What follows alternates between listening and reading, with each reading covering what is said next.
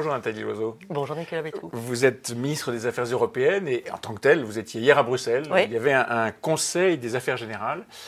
Et vous avez sûrement rencontré votre homologue italien, les Italiens dont les principaux ministres ont beaucoup critiqué la France, ou en tout cas soutenu les Gilets jaunes en disant que c'était euh, c'était une façon de faire avancer l'Europe et de mettre la France à l'unisson de l'Italie. Euh, ça vous a pas plu?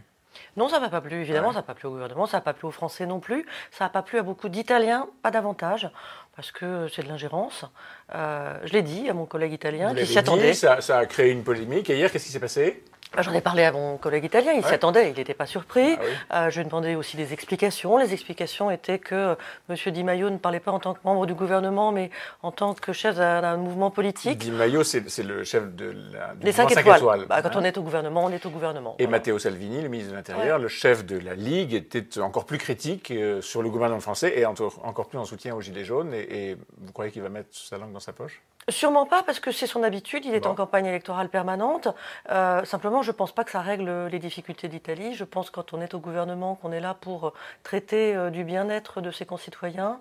Et je ne vois pas en quoi se mêler euh, de la question des Gilets jaunes améliore le bien-être des Italiens. Beaucoup d'Italiens lui ont dit d'ailleurs. Oui, c'est une façon pour les Italiens, j'imagine, enfin pour le gouvernement italien de dire euh, ce populisme, en tout cas cette, ce mouvement populaire en France, il est celui que nous, représentons en Italie. C'est une manière aussi de détourner l'attention sur de leurs problèmes intérieurs. Sûrement, mais au passage, ils ont une bonne idée, eux, depuis une bonne dizaine d'années, peut-être même 20 ans, euh, l'occupation des ronds-points est interdite et réprimée pénalement. C'est pas un truc à prendre, ça? C'est ce que beaucoup d'Italiens ont fait remarquer euh, à M. Di Maio et à M. Salvini en disant Vous êtes en train de vous précipiter sur un mouvement qui occupe des ronds-points, c'est curieux, vous avez fait un, décret. Mais est-ce que ce n'est pas une bonne idée? Écoutez, le droit de manifester euh, est un droit important. Euh, et c'est vrai qu'il. Celui de bloquer la circulation. Mais celui de bloquer. D'entraver la liberté de chacun de circuler. Exactement. la liberté euh, de circulation est aussi un droit important. Donc, de toute façon, les ronds-points sont évacués au fur et à mesure. Et vous avez entendu le Premier ministre indiquer que nous serions extrêmement fermes et que nous allions renforcer les mesures, en particulier à l'encontre des casseurs. Manifester, oui. Détruire, non. Hmm. Ça arrive jamais à la France de se mêler un peu des affaires des autres nous nous mêlons de ce qui concerne l'Union européenne. Quand nous parlons mmh. de l'état de droit, par exemple, euh, dans certains pays où il est menacé, ça n'est pas pour faire de l'ingérence, c'est simplement que ça quand peut on être vécu comme ça non, ça mmh. peut être interprété comme ça pour ceux qui ne veulent pas qu'on aille regarder si la justice est indépendante. Pourquoi ça nous regarde? Parce que quand on est dans la même Union européenne, quand on a accepté des règles du jeu, et parmi ces règles du jeu, il y a les valeurs fondamentales.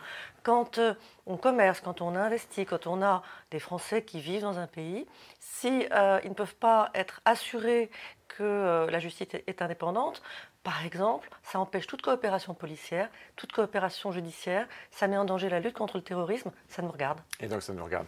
Euh, un séminaire gouvernemental sera réuni aujourd'hui. Euh, l'idée, c'est de travailler sur les bases de ce grand débat national. Vous participerez à ce débat? Bien sûr. Hmm. J'ai participé, euh, j'ai même euh, piloté pendant six mois euh, les consultations citoyennes sur l'Europe. j'ai fait le tour de France. Il y a eu 1100 débats, j'en ai assisté à plus de 50. j'ai donné un certain nombre d'avis sur la manière dont on peut, depuis le gouvernement, organiser un débat qui soit transpartisan, pluraliste, transparent, neutre et qui puisse toucher à tous les sujets. Comment est-ce que les ministres doivent se comporter? Ils doivent écouter, ils doivent parler Bien sûr, doivent... Hmm, bien sûr. on nous a reproché de pas assez écouter, donc hmm. euh, prenons cette euh, occasion euh, d'écouter ce que hmm. les Français ont à nous dire. De parler C'est ce que j'ai fait pendant six mois, bien sûr. on a aussi des convictions, on a aussi un programme à expliquer et un dialogue. C'est un dialogue que j'appelle de mes voeux, à condition qu'il soit respectueux. Comment est-ce qu'il faut gérer, comment est-ce qu'il faudra gérer les, sujets qui, a priori, semblent exclus du grand débat. Je pense euh, au mariage euh, homosexuel, je pense à la PMA, je pense pourquoi pas à la peine de mort. Peut-être euh, ce sujet va revenir sur, sur la table.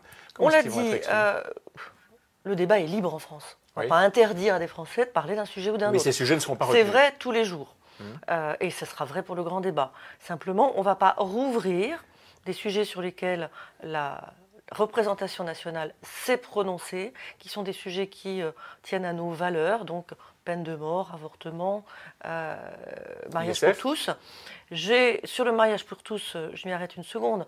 On a vu ce qui s'est passé avec la consultation en ligne du Conseil économique et social. Prenons garde à ce que des groupes de pression n'essayent pas de refaire le match quand ils ont perdu des batailles, d'essayer de, les faire revenir par la porte arrière. Mais si ces gens-là se mobilisent davantage que les autres, ben voilà, leur voix porte plus que les autres, est-ce que c'est illégitime pour autant?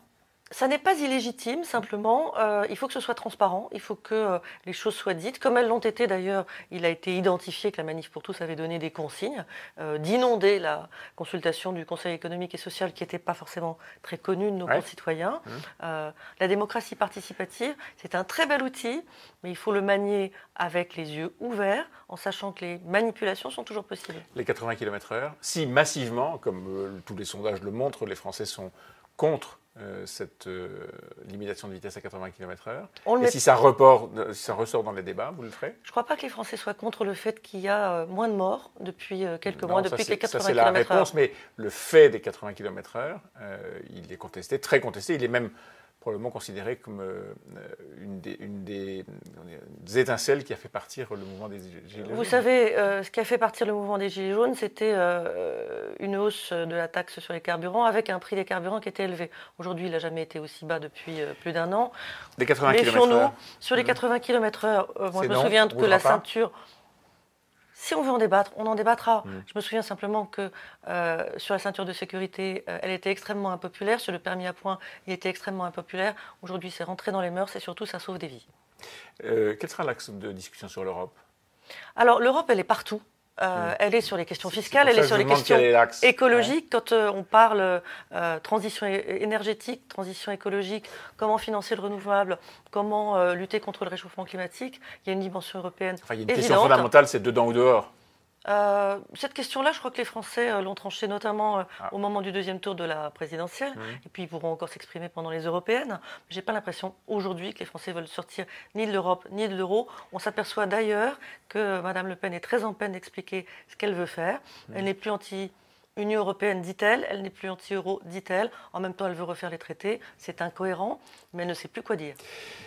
Est-ce que vous comprenez la décision de Chantal Joanneau de jeter l'éponge sur le débat national, tout en conservant d'ailleurs ses fonctions à la tête de sa commission J'en prends acte, le gouvernement en prend acte. Ce que je note, c'est qu'il euh, y a eu une polémique sur sa rémunération, mmh. qui est effectivement une rémunération très élevée. Mmh. Elle l'a dit elle-même, c'est une rémunération très inhabituelle pour un haut fonctionnaire. Moi, ce qui me frappe, c'est qu'il euh, y a eu une polémique, certes, mais que cette polémique a été très vite violente, haineuse, avec des injures, peut-être des menaces, je l'ignore. Ce qui me frappe, c'est le climat. Aujourd'hui, il y a des gens qui ne veulent pas d'un débat serein. Il y a des députés qui sont menacés. Moi, j'ai reçu des menaces de mort. Tout ça est inacceptable. Il faut qu'on retrouve. En tant que ministre euh, En tant que ministre, oui. Euh, on a proposé de m'écorcher vive. Bon, euh, c'est assez violent. C'est assez violent. D'ailleurs, j'ai porté plainte. tout ça est inacceptable. Les Français valent mieux que ça. On doit être capable d'avoir un débat serein. Moi, je l'ai eu pendant six mois. Vous comprenez avec des gens qui étaient... jeté l'éponge? En tout cas, j'en prends acte et je regrette ce climat dont j'espère qu'il va euh, s'apaiser très vite. Hmm, ce sera l'objet en partie du, débat national. Est-ce que vous serez candidate pour les élections européennes? Écoutez, pour le moment, je suis tout à ma tâche. Le Brexit n'est pas terminé. Ça, pardon, mais c'est une réponse un peu formatée.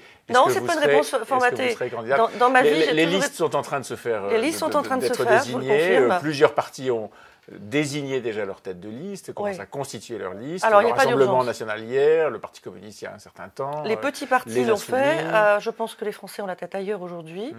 Euh, il n'y a aucune presse. Euh, en 2014, les têtes de liste avaient été désignées au mois de mars. C'est pas le signe d'un embarras On en est très loin. Pas du tout.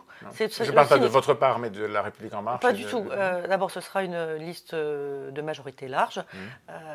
la République en marche fait son travail. Il y a eu 2600 candidatures. Elles ont été euh, examiné par la commission d'investiture. Vous l'avez posé, votre candidature? Euh, ça ne vous regarde pas. Ah, d'accord. Mais euh, ce que je veux dire, c'est que moi, je n'ai jamais été sur le coup d'après.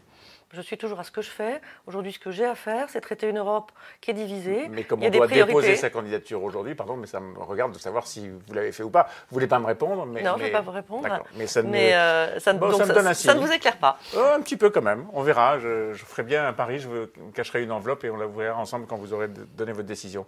Merci Nathalie Loiseau. Merci.